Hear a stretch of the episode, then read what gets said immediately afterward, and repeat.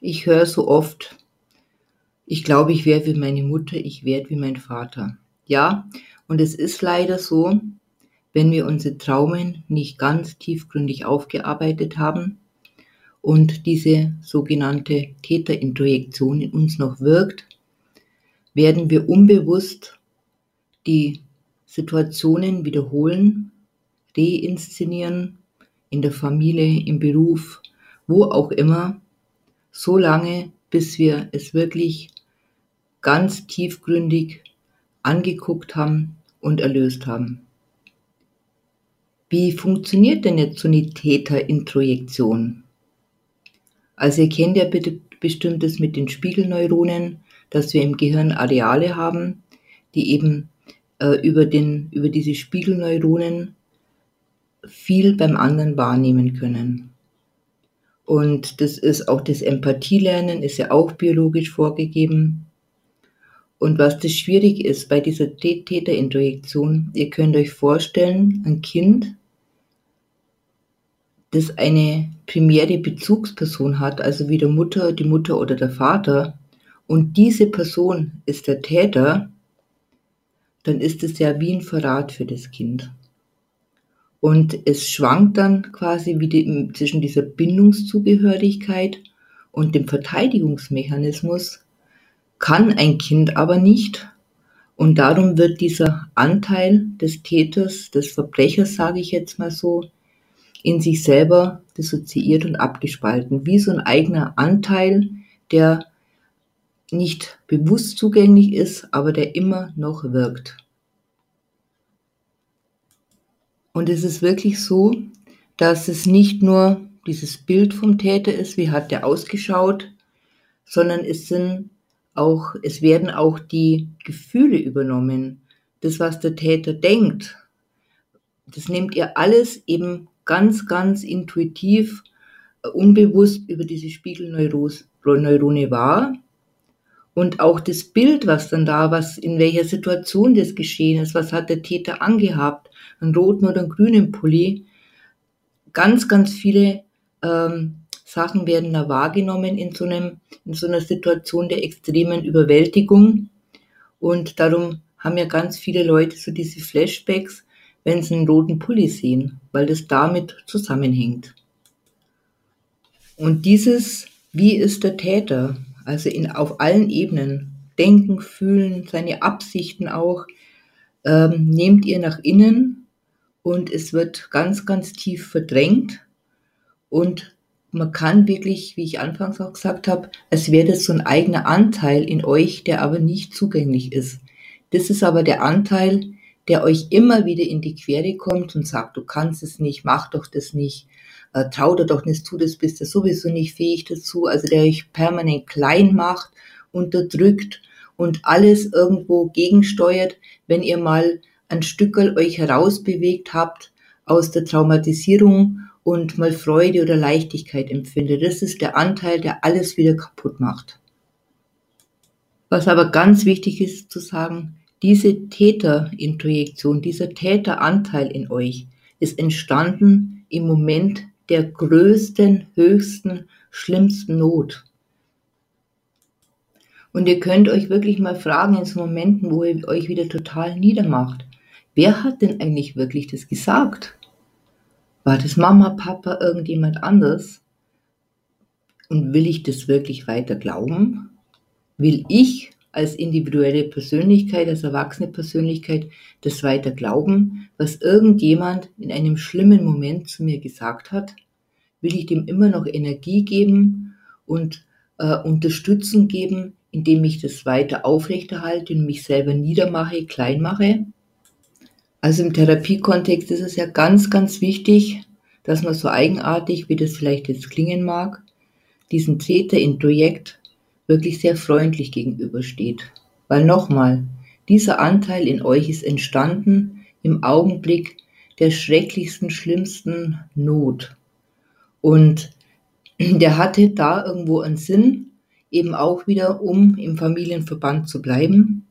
Und darum man kann sich dem wirklich nur nähern, indem man ihn ernst nimmt, indem man ihn wahrnimmt, indem man ihn respektiert und hinterfragt vor allem. Also wenn diese Stimme in dir spricht, dass du dich wieder klein machst und du kannst nichts und du bist nichts wert, frag dich wirklich, wer hat so gesprochen? Und findest du das selber persönlich gut? Auch wie lange denkst du denn schon so über dich? Vielleicht kriegst du da auch eine Rückkopplung zu deiner Biografie. Was ist passiert in der Kindheit und wer hat das zu dir gesagt?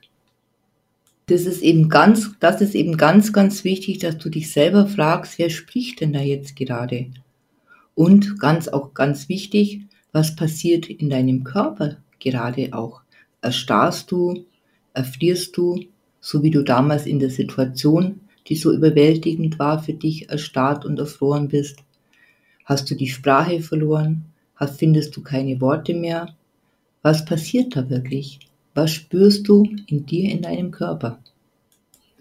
Und es kann natürlich auch trotz allem eine große Täterloyalität entstehen. So Sätze, ja, so schlimm war es doch gar nicht. Ähm, ja, es ist doch schon so lang her. Aber ich muss mich doch so meine Eltern kümmern, die sind doch alt und krank. Und irgendwann werden sie dich mich doch lieben, irgendwann werden sie mich doch anerkennen. Und dann diese Sprüche, ja, Blut ist dicker als Wasser, das muss man halt ertragen, erdulden, das war halt so. Und ähm, es ist doch eben so quasi, sind doch trotzdem meine Eltern oder ich erbe ja mal das Haus. Also ihr bleibt da wirklich in so einem Eltern-Schon-Programm sitzen und diese Wut, die ganzen Gefühle bleiben immer noch gespeichert und immer wieder kommt die Täterstimme in euch hoch. Du bist nicht gut genug, du kannst nichts, du taugst nichts, was auch immer. Also passt da wirklich auf ähm, und hinterfragt da wirklich, ist es eine Loyalität jetzt zu diesem äh, Täter in mir sozusagen, den ich ja in mir aufgenommen habe, in einem höchsten Zustand der Not und der dann immer da noch spricht und mein Leben immer noch klein macht.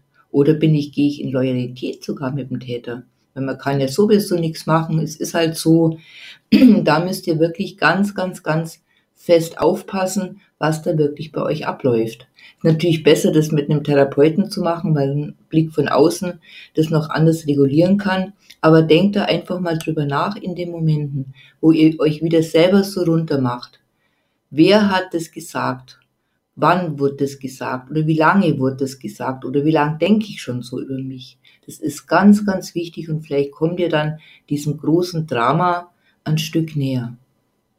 Und man kann halt auch ganz klar sagen, bei einer komplexen posttraumatischen Belastungsstörungen oder anderen schweren ähm, psychischen Störungen sind diese äh, Täterintrojekte überhaupt nicht integriert und wirklich funken da völlig unabhängig autonom in euch herum und machen euch immer wieder kleiner. Und wie gesagt, es läuft alles unbewusst ab und es waren die Momente der höchsten Not. Und in diesen Momenten, wenn der Stressfaktor so hoch ist, dann schaltet ja unser bewusstes Denken komplett zurück und konzentriert sich nur auf Notfallmechanismen. Und da das ja nicht aushaltbar war, weil es so schlimm war, wurde das abgespalten und wirkt eben jetzt immer noch in euch fort und macht euch klein und macht euch nieder. Und genau dieser unbewusste Anteil in euch, der da immer wieder so hoch kommt oder ganz aus dem Nichts heraus agiert, ist wirklich das größte Problem, weil wir das dann auch immer nachspielen. Wir sind uns ja dessen nicht bewusst und wir haben ja diese Täteranteile in uns eben. Äh, und das ist das große, große Thema, warum wir das dann im Außen, in der Projektion, in was auch immer leben. Und darum ist das so wichtig hinzuschauen und das zu lösen, weil dann kann man wirklich ein ganz, ein ganz ein großes Stück in die eigene unabhängige, selbstentscheidende äh, Zukunft schauen. Also schaut da mal hin, spürt mal nach, hinterfragt euch da mal wirklich, wer hat es gesagt, wann wurde es gesagt, wie lange, was ist getan worden, was habe ich da in mir wirklich aufgenommen und was wirkt immer noch jetzt fort. In bestimmten Situationen, in meinen Handlungen und wer tut es wirklich in mir. Ich wünsche euch alles, alles Liebe und Gute. Wenn ihr Fragen habt, schreibt mich an oder in die Kommentare unten rein.